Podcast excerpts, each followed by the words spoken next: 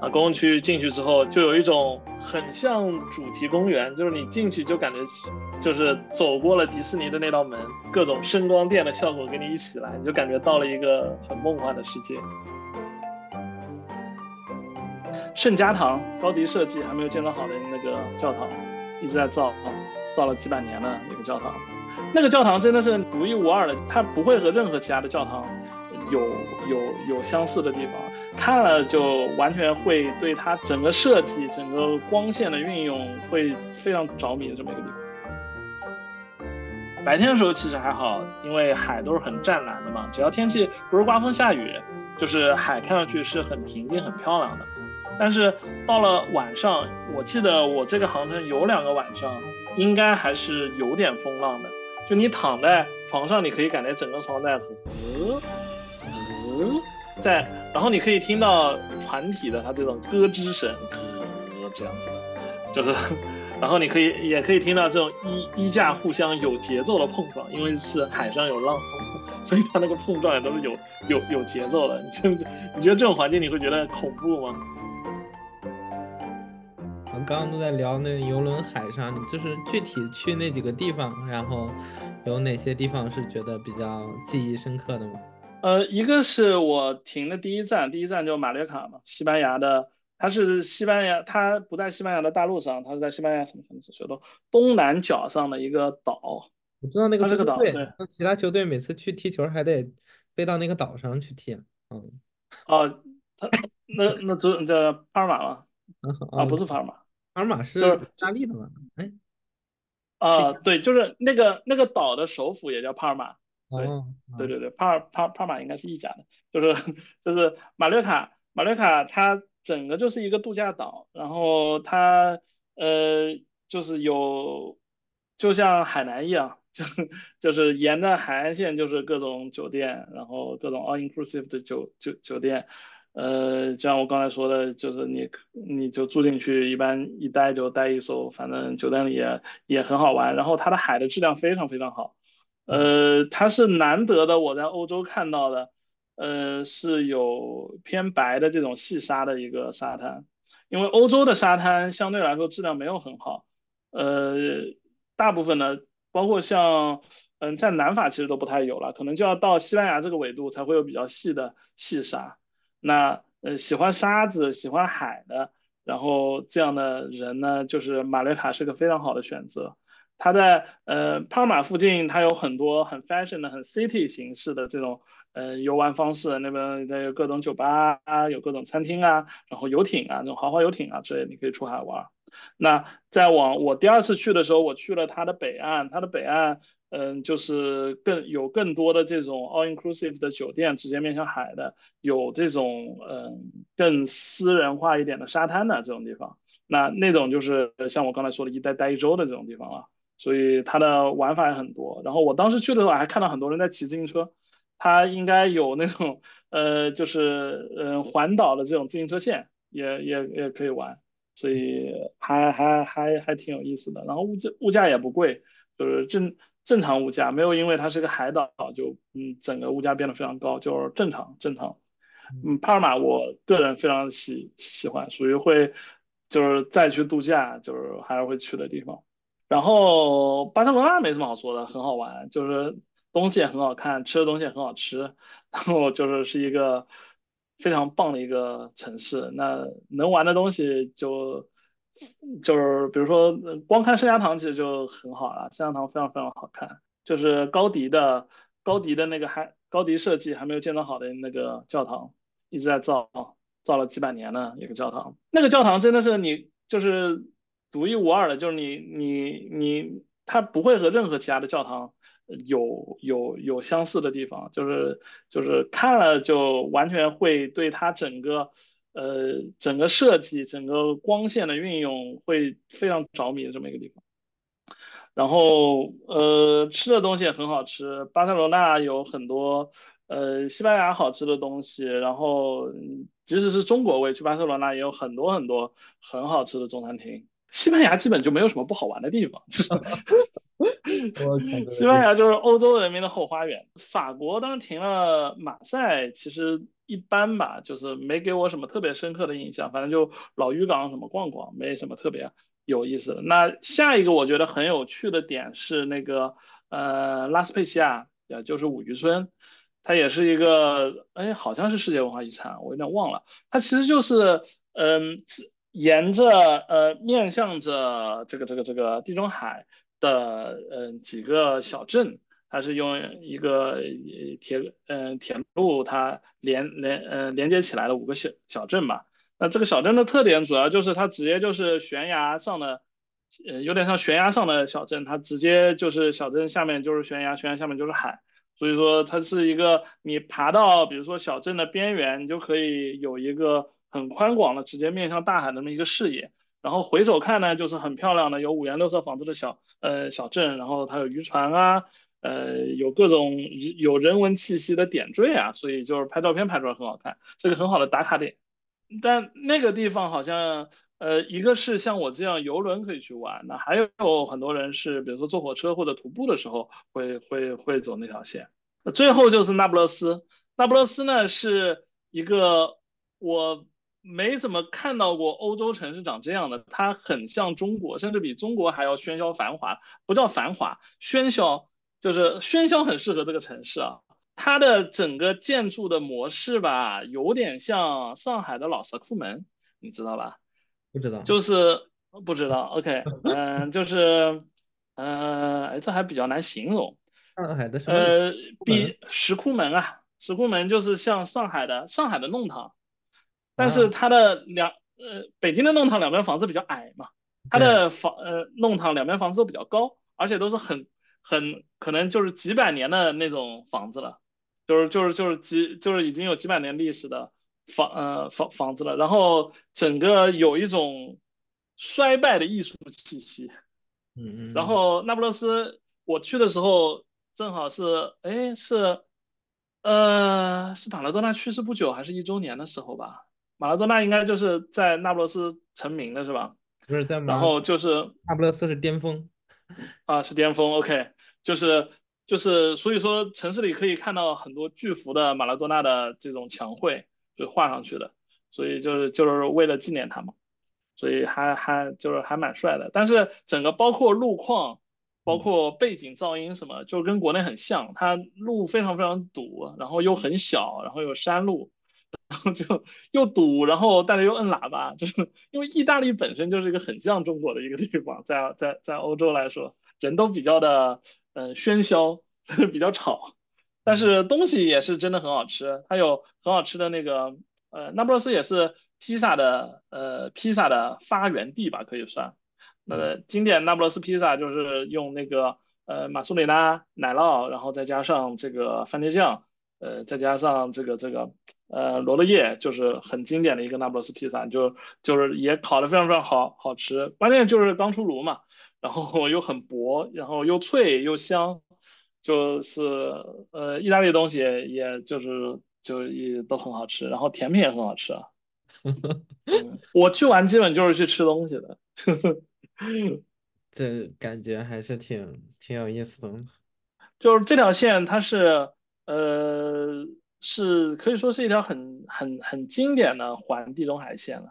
那你刚说那不勒斯那边的人比较喧嚣，西班牙人不喧嚣吗？呃，西班牙人还好，因一一一个是因为我去的两个地方吧，呃，都是游客为主，游客多了也喧嚣，但是西班牙地方大，西班牙的街道的宽度是那不勒斯的好几倍。所以说你就会觉得，即使人很多，但是也没有那种摩肩接踵的那种近距离感觉。那不勒斯吧，地方更小，然后再加上像我刚刚嗯说，它又是山路，所以说它的它的人和人的距离就就就更近，你自然就感觉整个整整个声音就提高了。了解，这也是个很有意思的点。是的，对，就是。是，那你这次体验完了，比如说你你就预计今年还要再去一次嘛？然后那这样子的话，就是说有什么东西是你可能需要提前准备的？就是就是你相比较第一次，现在更有经验了，可能哪些东西是会更加的提前准备好？这样子会有些什么不一样的地方吗？呃，和上次比应该没有什么没有什么特别大的差异。基本上游轮上你要准备的东西和你出去玩一个礼拜在一个酒店，呃住就住住酒店一个礼拜要准备的东西差不多。就像我刚才说的，你需要做的就是到了游轮之后，你就把那个房间当成家，你把所有东西都 unpack 出来，你把它都放出来，就是就是呃。呃，以以这个为标准来准备你的行李就就就可以了。啊？怎么说？是把？就是你，比如说你多带一点衣服，你不用去考虑我，呃，我因为要换地方，我要经常去收拾，我要把箱子的开了拆，呃，开了关，关了拆。我要换地方，我要收拾。你你要想的是，我到了一个地方，我要住一个一个一个多礼拜。我到了之后，所所以，我尽量把我想带的衣服我都带全全塞到箱子里带齐。带齐了之后，到了船上拆出来放好就好了。反正我最后只要收拾一次，最后走下船之前收拾好，全塞回箱子拿走就好。所以就其实就会就多带点这种衣服啊、行李啊什么，也也也也也也无所谓，也没问题。OK，你那边一般是几点下船，然后几点上船？就是到了目的嗯，一般来说，呃，每天起航呢，一般都是傍晚，也就是五六点钟的样子。那每个城市会不一样。嗯，到港呢，一般都是呃清晨吧，一般都是呃六七点钟就到港了。那到港了之后，实际你下船，因为大家会起床先吃早饭啦什么，所以下船一般是安排在比如说九点半、十点钟。呃，下船，然后你只要在开船之前，嗯，比如说半个小时、一个小时回来就可以。所以一般下午四点半样子可能回来就可就行了。我还我还想几个很有意思的事情，是一个我觉得呃第一次订游轮或者之后再订游轮需要考考虑的事情，就是游轮它这个还是跟。价格有关，游轮的价格跟它的分销渠道是有关系的，这是一件很没有道理的事情，是是个是个是个什么意思啊？呃，游轮，比如说同样的 MSC 的游轮，我这艘地中海荣耀号同样的航线，它卖，它放在德国卖，它有一个德国的网站 MSC Cruise 到 Day 到 DE，就是德国的 MSC 的游轮的网站，然后它有荷兰的网站。点 NL 的，然后还有什么点点 AU 是奥地利的网站，也就是说，它每个国家它都做了一个单独的分销网站，单独的分销网站上，它已经是网络销售了，但是单独的分销网网网网站上，同一条航线、同样的日期、同样的仓位、同样的选择，价格是不一样的。在欧洲来说，德国是最低的，像我像像我刚才说那个，我可能我在德国的 MSC 的网站买只要两千一，我换到荷兰呢，我可能就要两千三。但是你，呃，就像我住在荷兰，我完全可以在德国的网站上买，完全没有问题。他不会因为我是荷兰居民不卖给我，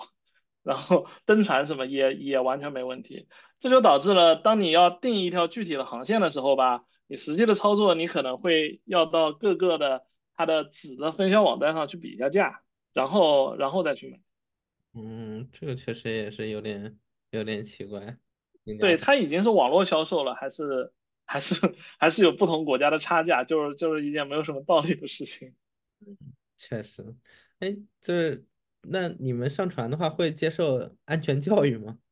呃，上传，呃，每个人上传的第一天下午都会有一次，呃，就是像你说的，就像安全培训一样，就是逃生演习，每个人都要参加的这个。就是他会告诉你，你不同的舱位，如果说发生意外，听到了会听到什么警报声，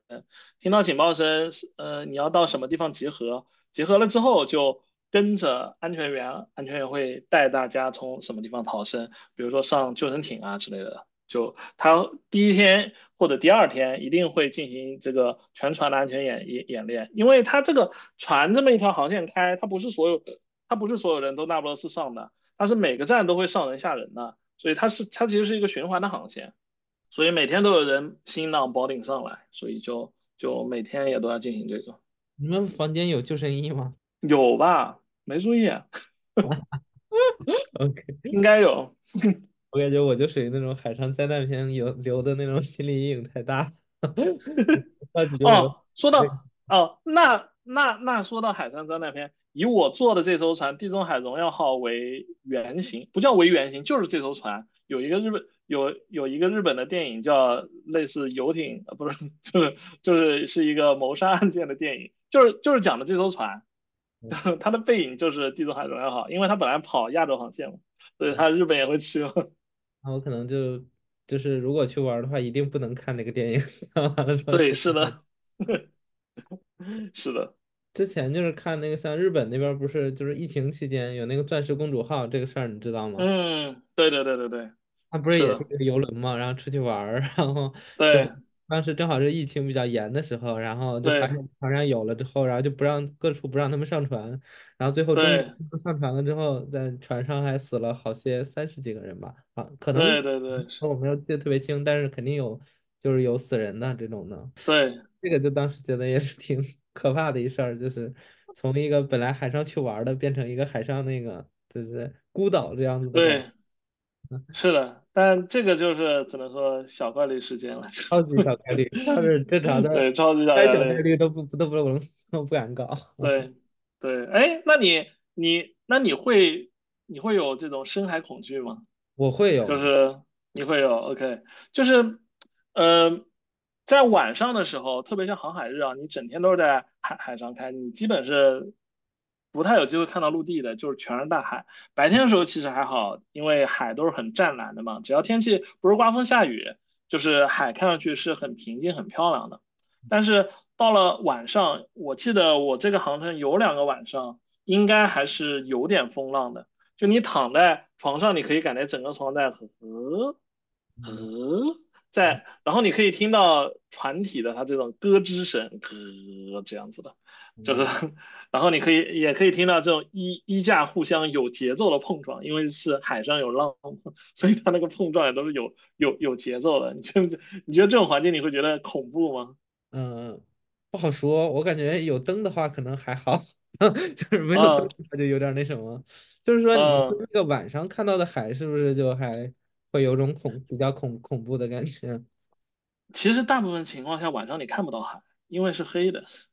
就是 就你啥都看不到。月亮也没有吗？嗯，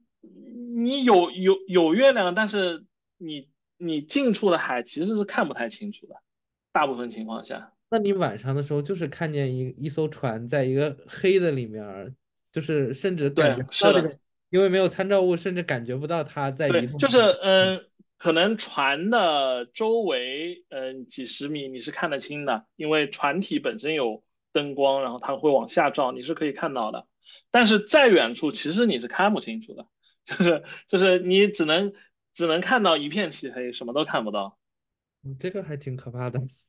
对，是一个有点克苏鲁的一个场景。嗯，对。然然后像我说，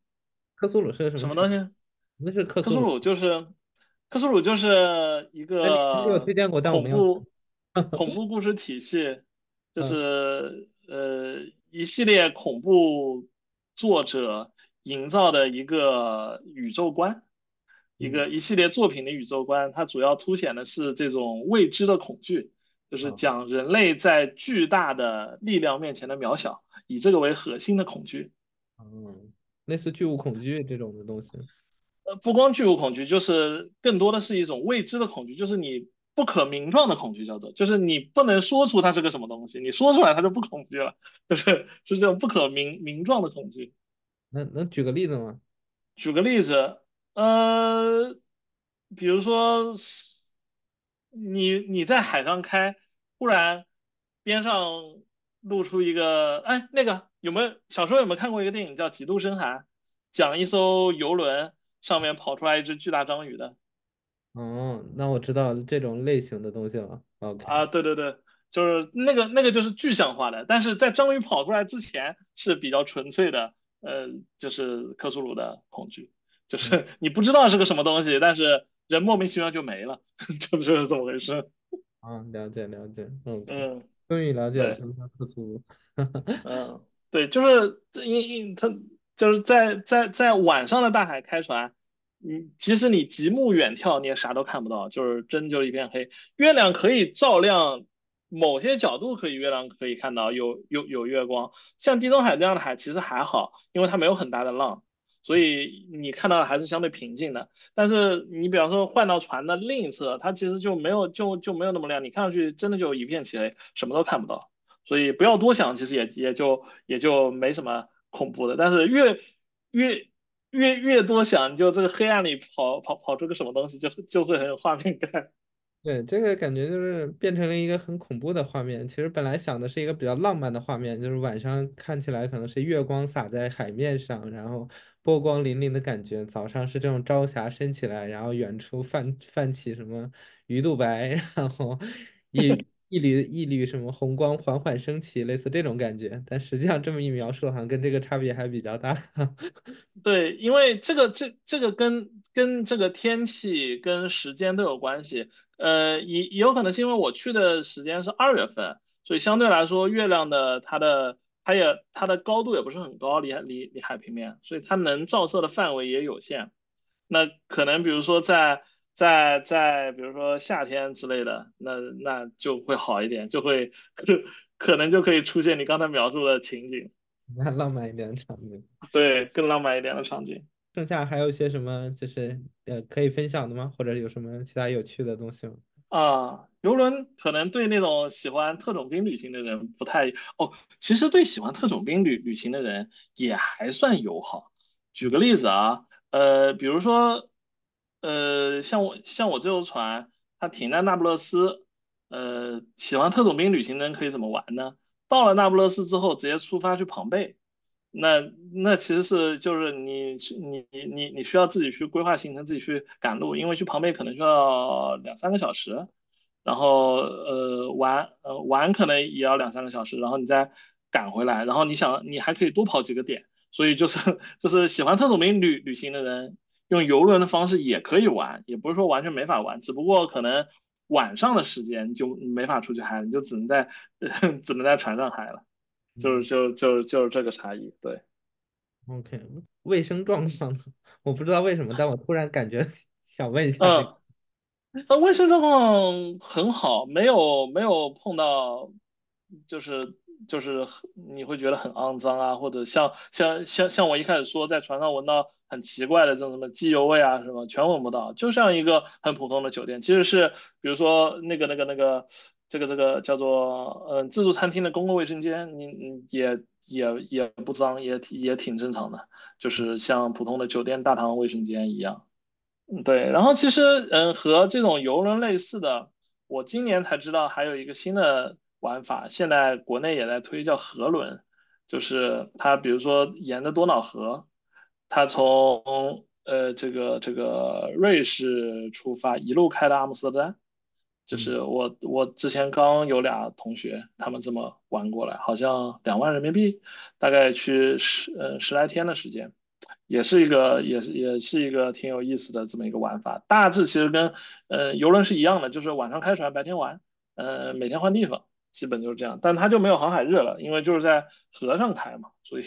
特别是欧洲的河，欧洲的河两边反正就都是城市，大不了有点森林，有点。城呃有有有点城堡了，但其实城市密度很高，所以就没有没有很大的那个，就是就是没有航海日的这种体体验但是在河上看城市呢，又是一个不一样的体验，也挺好玩的。我感觉那个还挺好的，就是属于你可能单次去又比较轻松一点，然后又整个领略了一个欧洲很多地方的风光，这种感觉。对对对对对，其实像。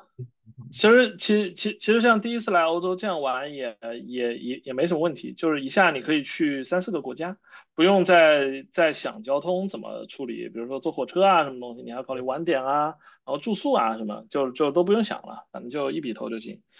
嗯，对，其实对，就是对这个线我还挺推荐的，这个河轮就是第一次来欧洲来来来来溜达一圈，挺好的。对，因为想到去欧洲那边，可能就是就是你要搞交通，可能就比较麻烦，然后你可能很多文字也不是很认识，然后跟人交流的话，不太确定能不能获得有效到啥的，就是还挺担心的。就万一出对不够地图一时搞不定的话之类的。对，就是欧洲欧洲的话，像其实城市到城市还算方便，无论是呃，这个火车也好，大巴也好，都方便。那其实相对来说，你在旅行中，特别是从中国飞到欧洲，在欧洲玩的旅行中，最累的其实是你到了一个城市之后，呃，到他的酒店的这个过程中是最累的，因为你又拿着行李，你又不熟悉怎么走，你得呃一手拿着手机看地图，然后一边还要拖着行李，看有什么东西掉了之类的，所以这个过程是个很累的。过程，所以你如果走这种游轮之类的，其实就把这一段完全给你省掉了，就会会真的会轻松很多的。那那边打 Uber 呢？打 Uber 也可以啊，贵不不是？而且你如果坐坐坐飞机还好啊，飞机场这种呃更打车啦什么更方便一点。那火车站呢，可能有时候就没那么方便，它的这车它可能来来往往的其他各种车比较多，你打打 Uber 你可能找半天之类的。而且还有一种就是贵嘛，欧洲 taxi 还是挺贵的。嗯，那在就在日本的话，就打车也很贵嘛，但是在国内就就就便宜很多，所以对说的话，欧洲那边可能是跟日本那边感觉更相似，是吗？所以也很贵。对对对对，欧洲还是挺挺挺贵的打车。嗯，OK。对对，游轮就是真的会，就是你你你只要去过一次，你就会想去第二次啊。对我我可以补充一个，就是我刚才说的。嗯，它的整体的包括上船下船的体验其实是超过我的预期的，而且这个体验你没做过，你你是你不太想象得出来，就是你怎么就上了这么一艘巨大的船，它那个流程是怎么样的？呃，我可以给你概括一下，很像坐飞机的体验。它在港口上会在远离船的地方会有一个房子，呃，啊不是房子，就一系列柜台，跟你坐飞机 check in 的地方是一样的。就是一系列的窗口，你也是行李托运，你也在这里办，那你就不是不是不是叫行李托运，就是你的行李大件行李你就直接留在这个地方，然后你的嗯船票啊，然后你的身份证件啊，在那里做好 check in，然后你就可以轻装上船了。大件行李就是他会有工作人员直接给你送到房间里去，嗯，上船之后啊，就是 check in 好了之后会来到一片休息区，就像。呃，这个这个坐飞机的这个呃各种 gate 口头一样的，你就在那边等着就好了，到时间就叫就上船，上船了之后一般进去就是，嗯，它是船上会有一个很长的悬梯伸下来嘛，你就你就就是呃船基本上是中间的楼层会是最核心的公共区域，因为下面呢其实是在整个岸的岸的岸基的下面的嘛，就是看不到东西的嘛。所以它这样就是中间的流程，比如说像我坐那个船，好像是五层还是六层吧，就是对出去就是我的 gate，嗯，然后上去就是公共区域了。啊，公共区域进去之后，就就有一种呃，很像主题公园，就是你进去就感觉就是走过了迪士尼的那道门，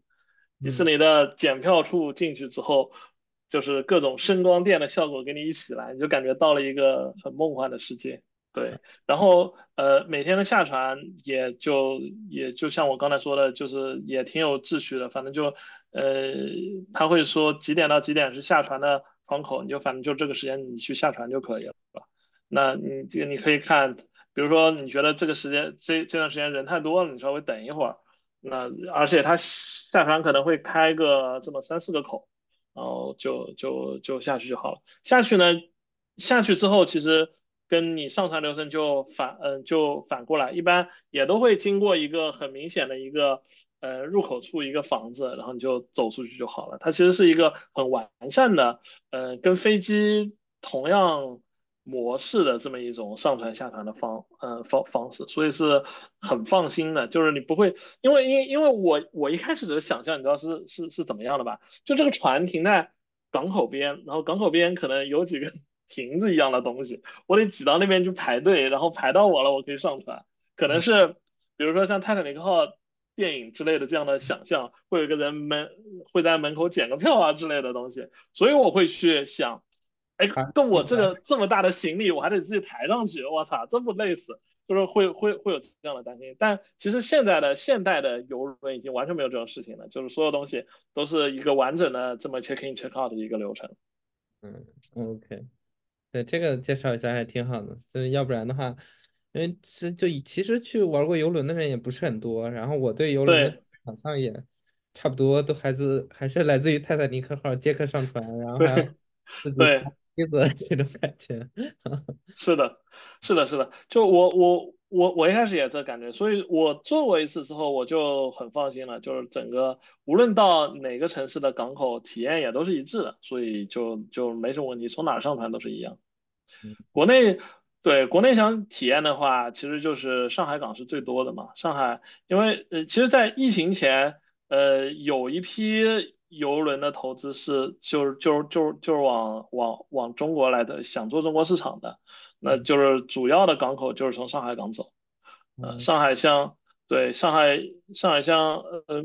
国内好像比较多的是什么招商一吨号，然后现在那个爱达魔都号。然后还有这个 MSC 的这个呃地中海荣耀号，就是好像是是比较大，还有像那个什么皇家加勒比啊，还有什么 Costa 之类的，哥斯达，呃，就是比较老牌的，也也其实一直有的，但国内其实推的不多，玩的玩的也不多，一个就是单价还是相对比较高的，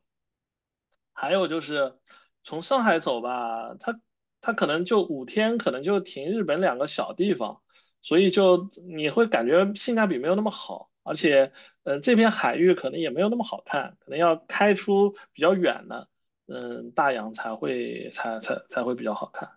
嗯，啊，是不是郭德纲之前也是在那个游轮上讲相声来着？这这个项目？啊，我不知道，你不知道啊？嗯，有，我之前听过是说，OK，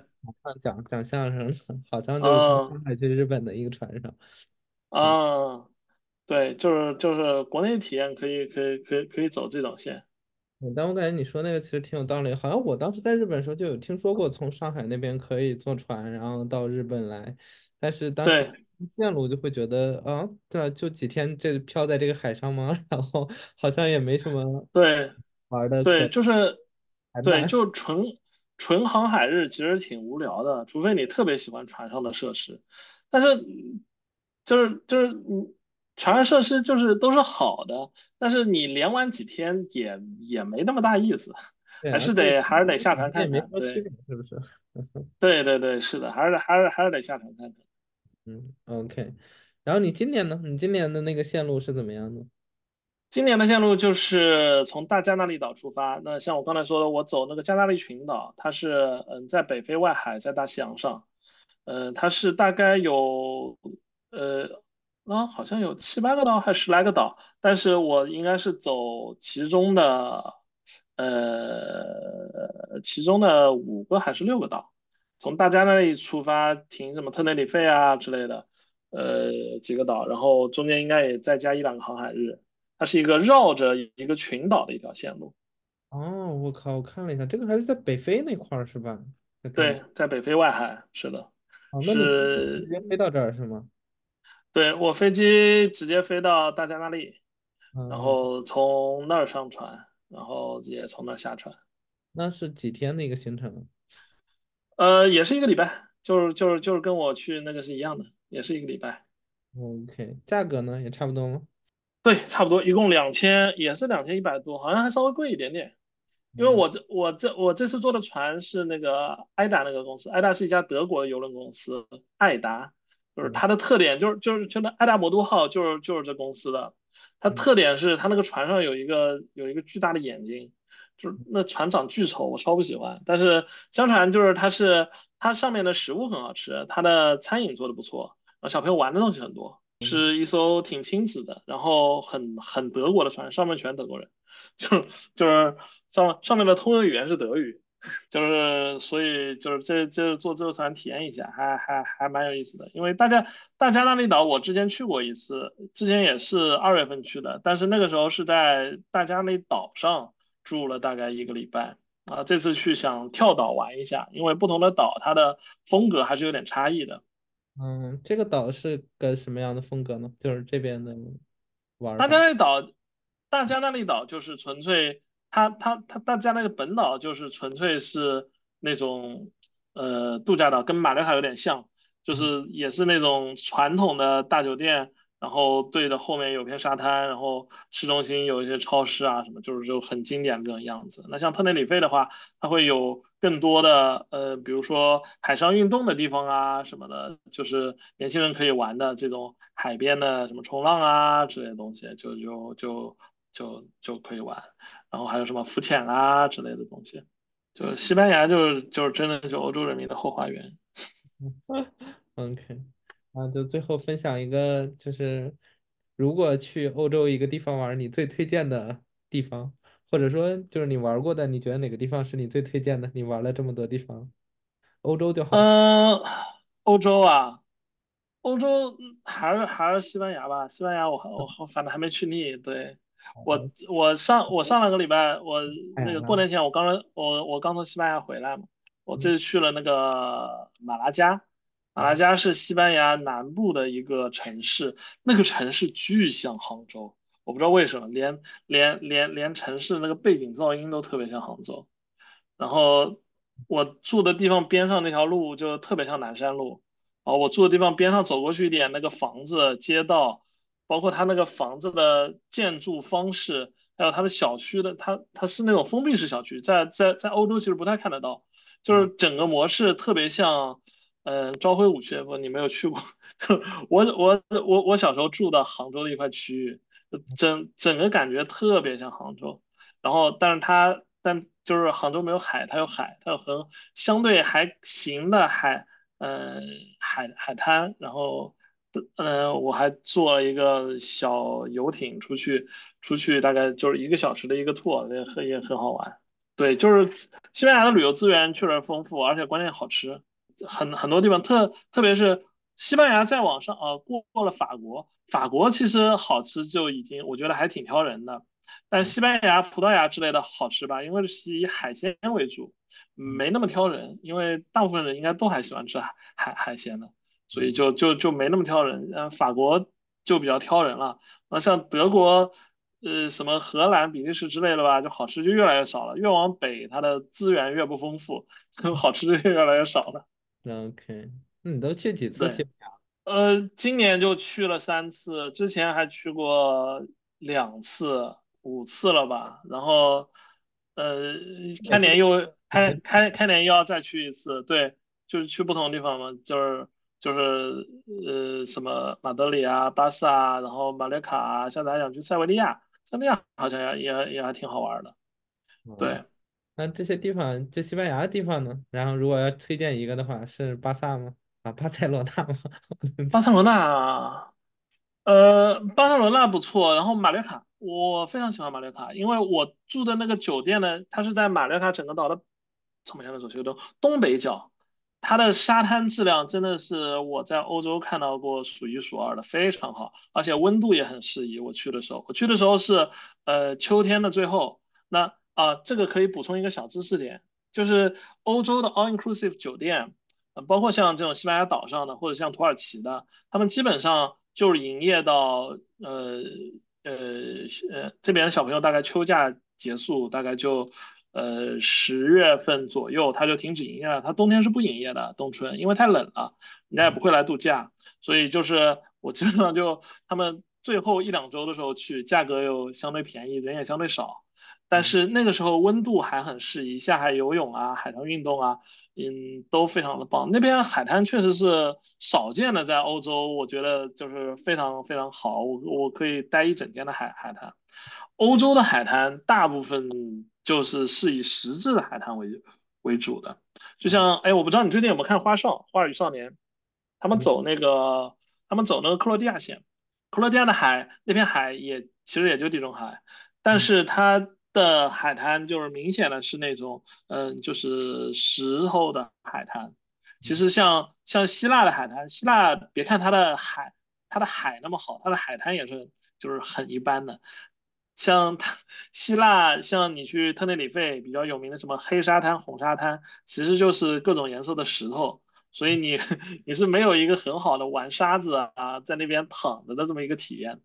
那要有那样的体验，就真的要到更纬纬纬度要更低一点，得得去西班牙或者靠近北非这一块的地方才有。所以西班牙来说，我最推荐马马略卡，东西好吃，海好看，沙子好玩，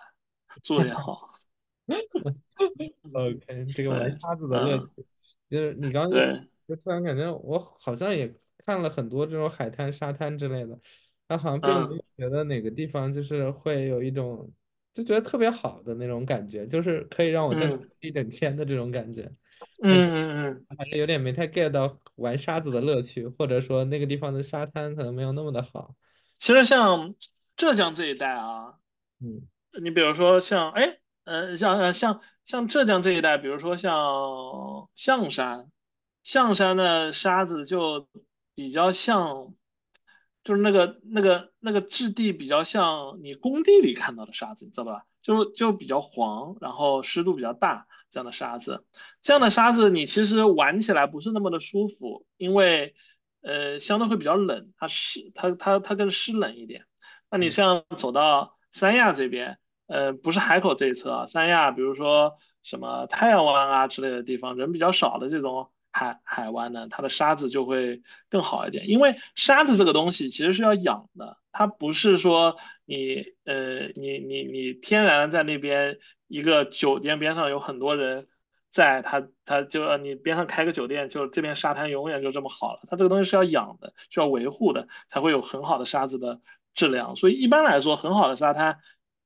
经常需要和很好的酒店合在一起，因为它需要一个养护。这个我能理解，像足球的那种球场一样嘛，那个球场也是，对对对，那草皮也是需要养护的。对对对，嗯，OK，就呃，好的沙子肯定是东南东南亚肯定是最好的地方，东南亚 又暖和，然后沙子也好，海也好，所以就是东南亚还是一个很高性价比的地方。但是就是欧洲离东南亚太远了，退而求其次，我们就只能去西班牙了。西班牙感觉也已经很好。嗯，我应该称之为欧洲东南亚。OK，好的，那我感觉今天这个也挺完完整的，感谢。好的。